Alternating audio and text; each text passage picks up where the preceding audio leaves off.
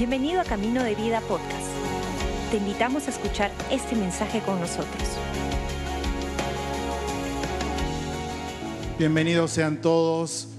Buenas noches, iglesia. Gracias por estar con nosotros en esta noche, en Noche CDB.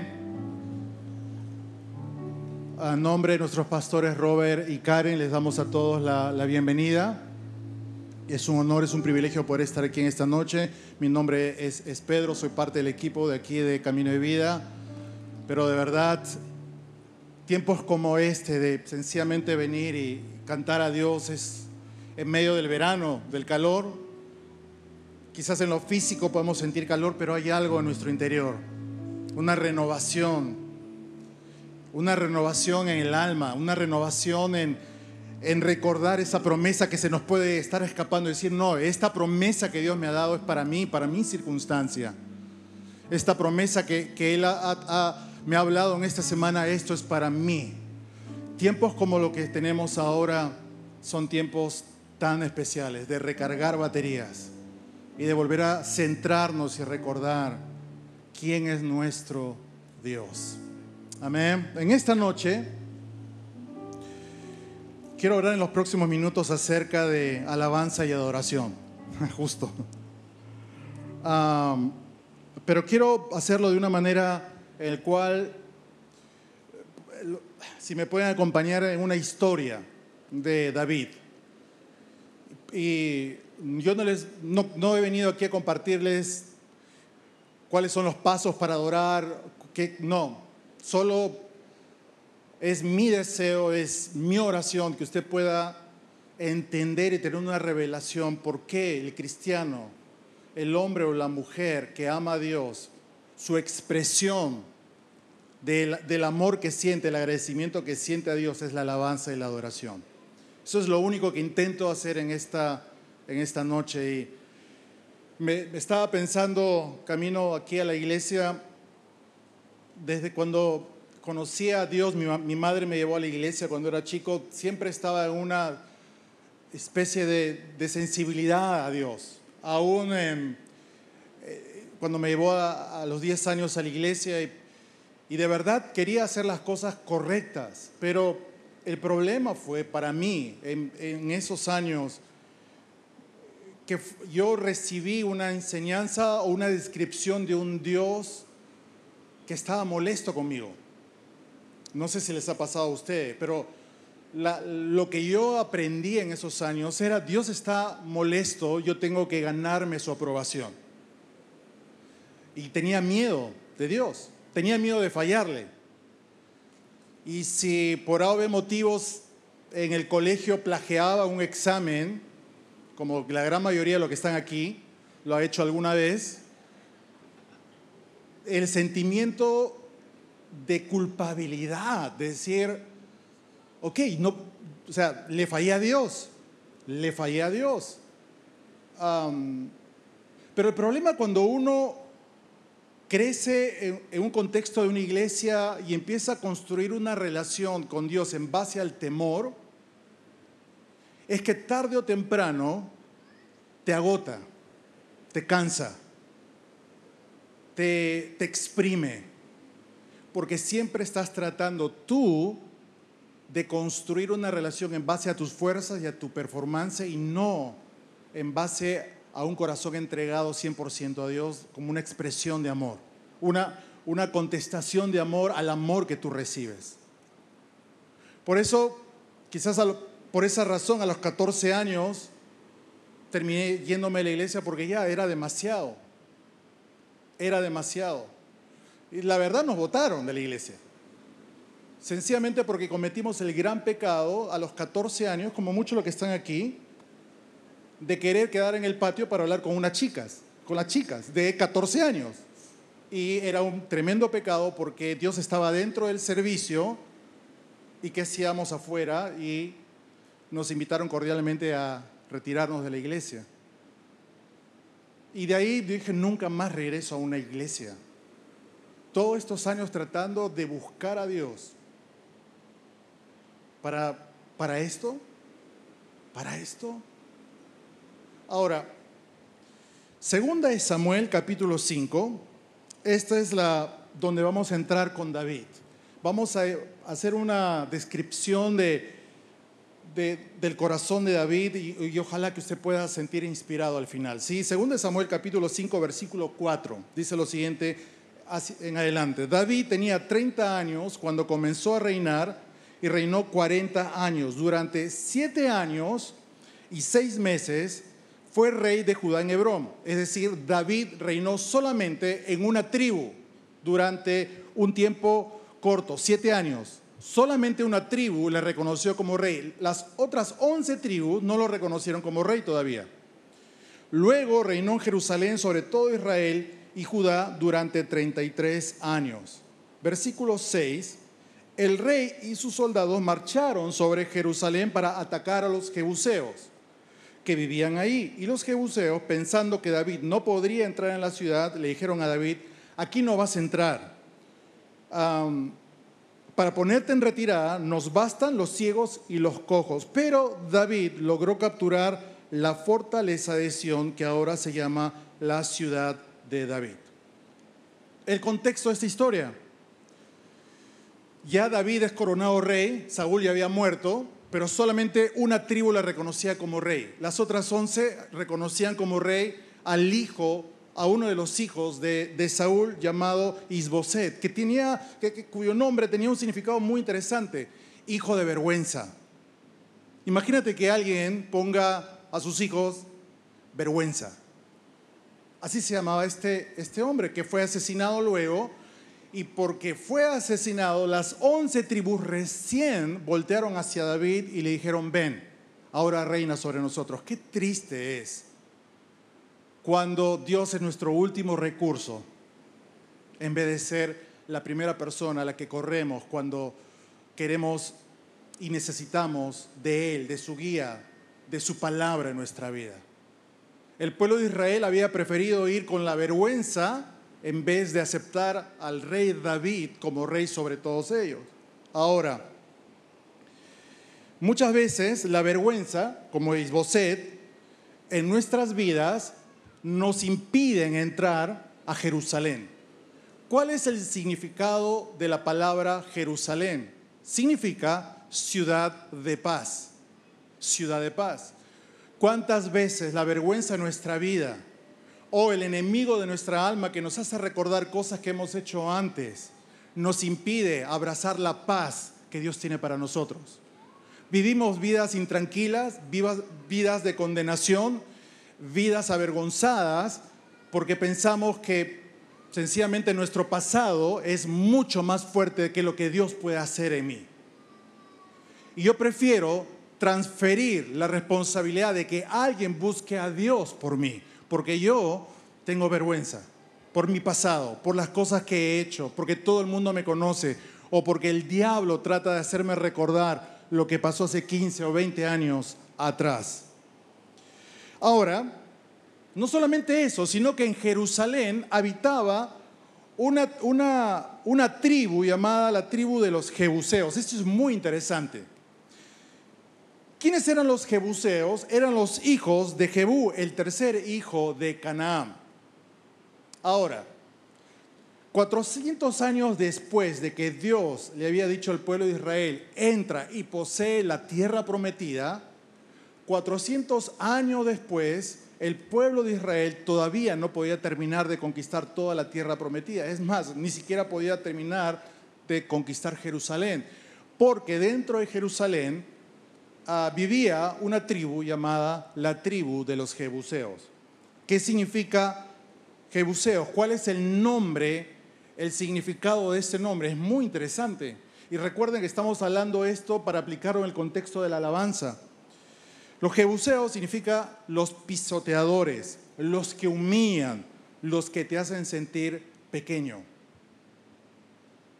¿Cuántas veces gente te hace sentir pequeño, no digno de entrar a, la presencia de Dios. ¿Cuántas veces circunstancias te pisotean y dices, tú no, tú no puedes entrar a la presencia de Dios? No eres digno de servir, no eres digno de acercarte a Dios. tú no puedes pretender que Dios escuche tu oración. ¿Quién eres tú para orar a Dios? ¿Quién eres tú para venir a la iglesia y, y tratar de servir? Mira tu vida. Mira tu familia, mira lo que le dices a tu esposa o a tu esposo, a tus hijos, o mira cómo tú respondes a tus padres. Eso era el significado de, la palabra de los jebuseos, el nombre de los jebuseos, aquellos que pisotean, aquellos que te humillan. Es más, el, el, significado va mucho más allá todavía como un desprecio a una casta social, especialmente en un país como el nuestro lamentablemente donde el racismo es parte de nuestra idiosincrasia. Estos, esta tribu llamada los jebuseos eran los que estaban, habían tomado posesión de Jerusalén, vivían en Jerusalén y no permitían que David entre a la, ciudad. Ahora, segunda de Samuel capítulo 6, versículo 12. Damos un salto al siguiente capítulo para hacerlo, hacer breve la historia, David conquista, los vence, los saca y entra a la, la ciudad de Jerusalén. Versículo 12 del 2 de Samuel capítulo 6. En cuanto le contaron al rey David que por causa del arca el Señor había bendecido a la familia de Obed Edom y toda su hacienda, David fue a la casa de Obed Edom y en medio de gran algarabía trasladó el arca de Dios a la ciudad de David, Jerusalén. Apenas había avanzado seis pasos los que llevaban el arca cuando David sacrificó un toro y un ternero engordado. Versículo 14, porque esto es muy importante. Vestido tan solo con un efod de lino, se puso a bailar ante el Señor con gran entusiasmo. Así que entre vítores y al son de cuernos de carnero, David y todo el pueblo de Israel llevaban el arca del Señor. Eso es lo que me encanta ya cómo vamos entrando hacia ah, el concepto de, lo que significa la alabanza y la adoración en la vida de un cristiano. Entonces David termina conquistando y obviamente los habitantes de Jerusalén esperaban que entre un rey. Un rey con todos los militares, con todos los caballos, con toda la ropa real. El nuevo rey de Israel iba a entrar probablemente pues con, una demostración de poder y de, de lujo. Y lo que encuentran es a un hombre vestido con ropas de un sacerdote, bailando desaforadamente delante del arca de Dios. ¿Este es el rey que va a reinar sobre nosotros? Ahora usted puede entender por qué Dios estaba complacido con David y decía que David tenía su corazón? David no, no se trataba de David, no se trataba de mírame, se trataba mira a Dios. Todo lo que soy es por Él. Es Él. Siendo el rey, se puso ropa de un sacerdote y empezaba a bailar. Si ustedes siguen leyendo la historia, hasta una de sus esposas lo miró con desprecio diciendo, mírate, ¿No te da vergüenza tú siendo el rey comportarte como te comportas delante de todo el pueblo? David ni le importó, porque él sabía y reconocía que todo lo que él tenía y era, era gracias a Dios, gracias a, a la persona que él amaba con todo su corazón. Dentro de ese tabernáculo que él había llevado de la casa de este hombre llamado Obed Edom, iba el arca de Dios que simbolizaba su presencia y, su pacto con el pueblo de Israel. Y el tabernáculo de David es diferente al tabernáculo de Moisés, porque ambos describen propósitos diferentes. Yo le pedí al equipo, no sé si lo tienen, una foto del tabernáculo de, David. ahí está, gracias. Pues no es una foto, es obviamente un dibujo, no había fotos en esa época, ¿no? Eso era el tabernáculo de David. Ustedes han visto, probablemente en otros uh, domingos, cuando Pastor Robert ha, ha, mostrado el tabernáculo de Moisés, ¿verdad? Lo complicado que era, lo grande que era y todo lo, lo metódico y lo bien ordenado que era. Comparado con el de David, David solamente había puesto una tienda y el arca dentro. David hablamos del Antiguo Testamento. Esto no es el Nuevo Testamento, esto es el Antiguo Testamento. Había grandes diferencias, pero no, no es que uno cancelaba al otro, sino que ambos tabernáculos describían algo en particular que Dios quería mostrar al hombre. El tabernáculo de Moisés fue diseñado por Dios mismo y es una representación del tabernáculo del cielo. El tabernáculo de David fue diseñado en el corazón de David. Fue su anhelo poner una carpa, traer el arca, porque el, tabernáculo de los sacrificios todavía seguía en otra ciudad. Él quería traer el arca, la presencia de Dios, en medio de Jerusalén, en medio de toda una nación, que sea el centro de adoración de toda la nación. David lo único que quería era expresar su amor, su devoción a Dios, al Dios a quien él tanto amaba. Y quería que sea abierto, porque para David no, no había cosa más importante que adorar a Dios, una fiesta de alabanza y de adoración. El tabernáculo de Moisés comunicaba santidad y la necesidad de un, sacerdote, de un sacrificio y un sacerdote. Solo el sacerdote entraba al lugar santísimo una vez al año. El pueblo tenía que estar afuera.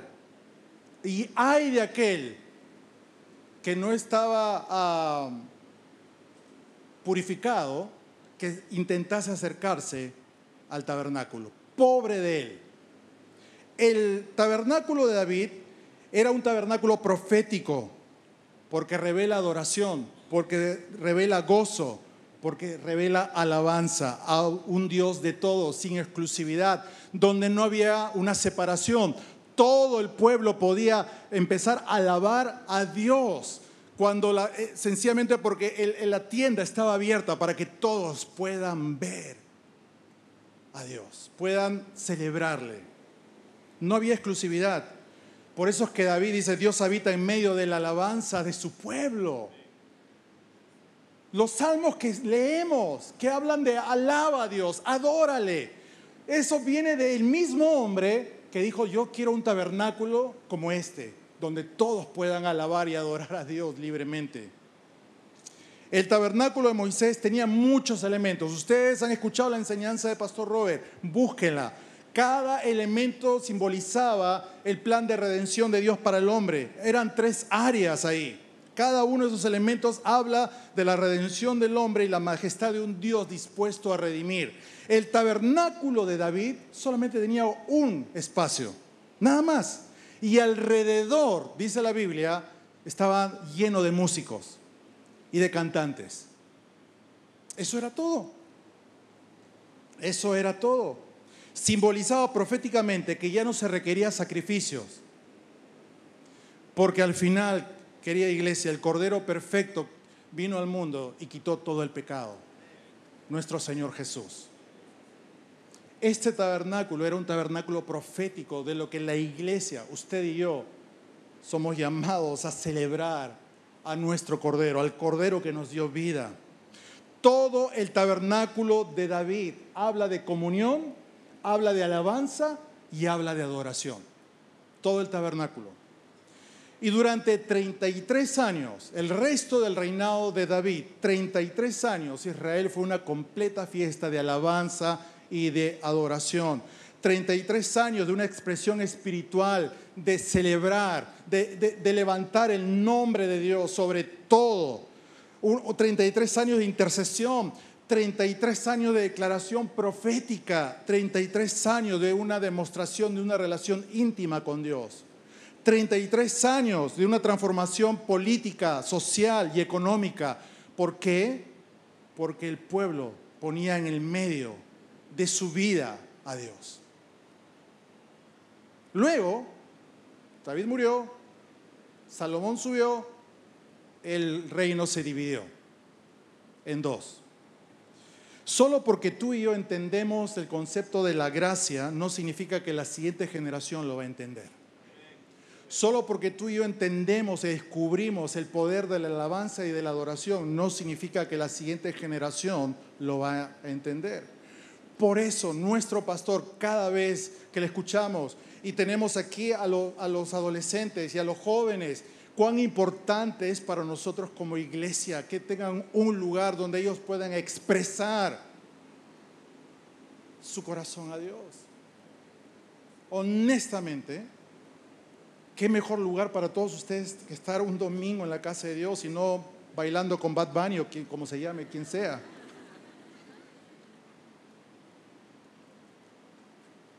Eh, nuestra iglesia tiene un corazón por la siguiente generación. Somos agradecidos a Dios por Selmar y, todo el equipo que invierte tiempo para tener una, una, actividad, una, no sé cómo llamarlo, I7, no sé qué cosa es I7, pero ustedes saben lo que son de I7 en el verano,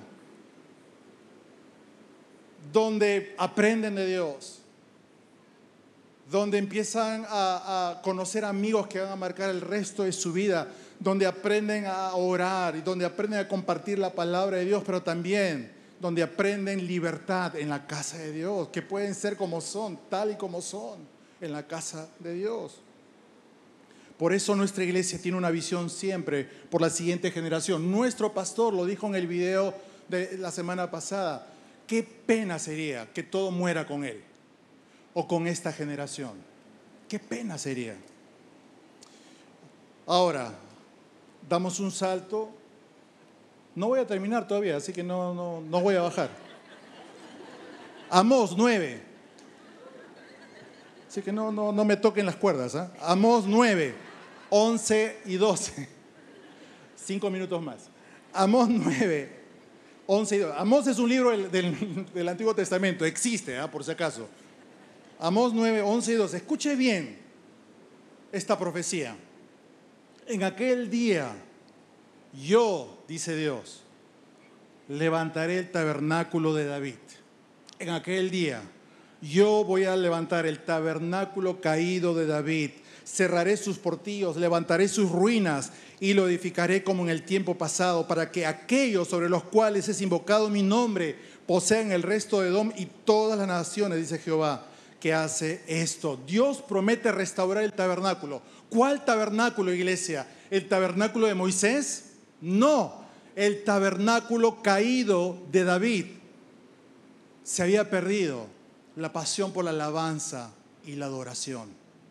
Y Dios, dice, Dios dijo, en ese, en, esa, en ese día yo voy a levantar una generación que me vuelva a adorar como antes.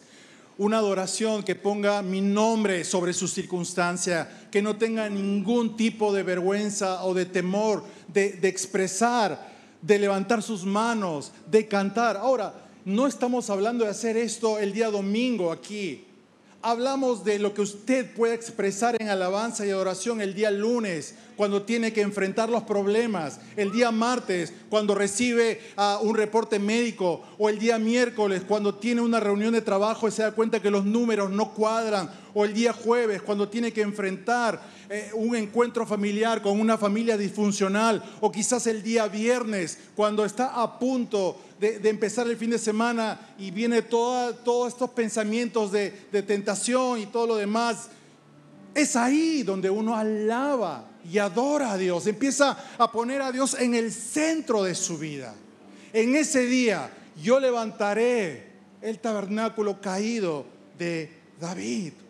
Esa es la importancia de la adoración en la vida de un cristiano, la celebración a Dios en medio de tu reporte médico, en medio de tu despido, en medio de, una temporada de escasez, en medio de un océano donde tú sientes que estás tratando de nadar y no tienes un piso, no sabes a dónde ir, no sabes. Pero lo que sí sabes es que puedes levantar tu voz en alabanza y adoración y decirle, Dios, tú eres mi Dios, tú eres mi Dios, tú eres mi Dios tú eres. Juan 1.14 dice lo siguiente, y el verbo se hizo carne y habitó entre nosotros. La misma palabra que significa habitar es la misma palabra que se usa para tabernáculo.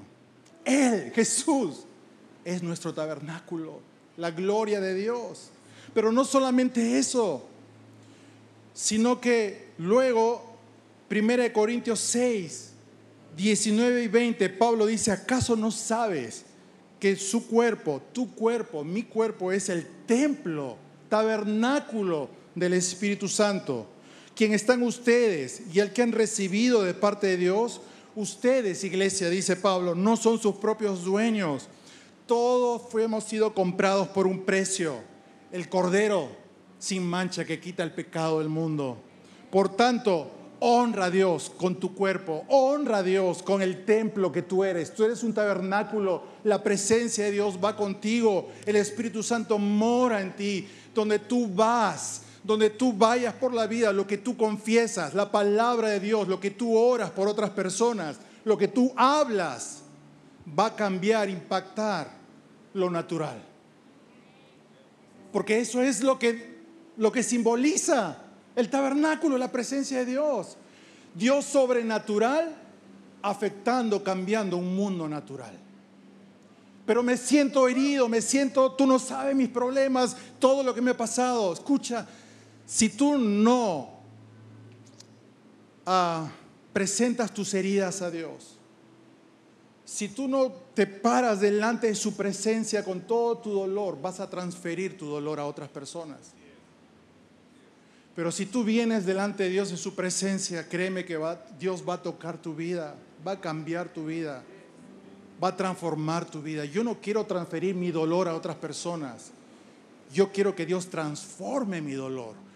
Muchos de los llamados de las personas, el ministerio que muchos sienten llamado es producto de una herida que ha sido transformada lo que el diablo diseñó para destruirte, para hacerte daño, para hacerte sentir que eres indigno, que no vales, para robar tu identidad. Cuando tú se lo entregas a Dios, Él lo voltea. Y todo lo que pasó cuando se lo entregas a Dios termina siendo probablemente tu llamado. Un llamado que tú tienes compasión y empatía por aquellas personas que están en el mismo camino que tú estuviste antes. Termino con esto. En el Antiguo Testamento, lo mencioné hace un instante, cualquier persona que era indigna y se acercaba a tocar el tabernáculo de Moisés moría. En el Nuevo Testamento, una mujer, 12 años, sufriendo con dolor, escuchó de un hombre llamado Jesús y dijo, si tan solo, si tan solo pudiese tocar el borde de su manto, seré sana. En el tabernáculo de Jesús, tú puedes encontrar sanidad para tu vida. Él no te mata, Dios vivifica, Dios restaura, Dios te hace nueva creación. Dios quiere transformar tu vida, voltearla hacer de ti una persona completamente nueva, completamente nueva. ¿Te imaginas a la mujer del flujo de sangre pensando, si yo toco este tabernáculo de Moisés voy a morir? Pero la fe que ella tenía por tocar el tabernáculo viviente, que era Jesús caminando entre nosotros, ella vio algo que tú y yo muchas veces no vemos u olvidamos Jesús te ama, Jesús me ama. Y ella dijo, si tan solo tocase el borde de su manto, seré sana. ¿Necesitas sanidad en tu vida? No solamente sanidad física, sanidad del alma, sanidad de tus pensamientos, de tus emociones, sanidad de las heridas de, de una familia que se ha roto, de un matrimonio que se ha distanciado de un padre o una mamá que se fue de casa, o de un hijo que se ha ido y no lo ves en tiempo. Y eso es un dolor. Tú dices, Dios, si tan solo te atreves a tocar el borde del manto de Jesús, serás sano. Entra en la presencia de Dios. Empieza a descubrir el poder de la alabanza y de la adoración.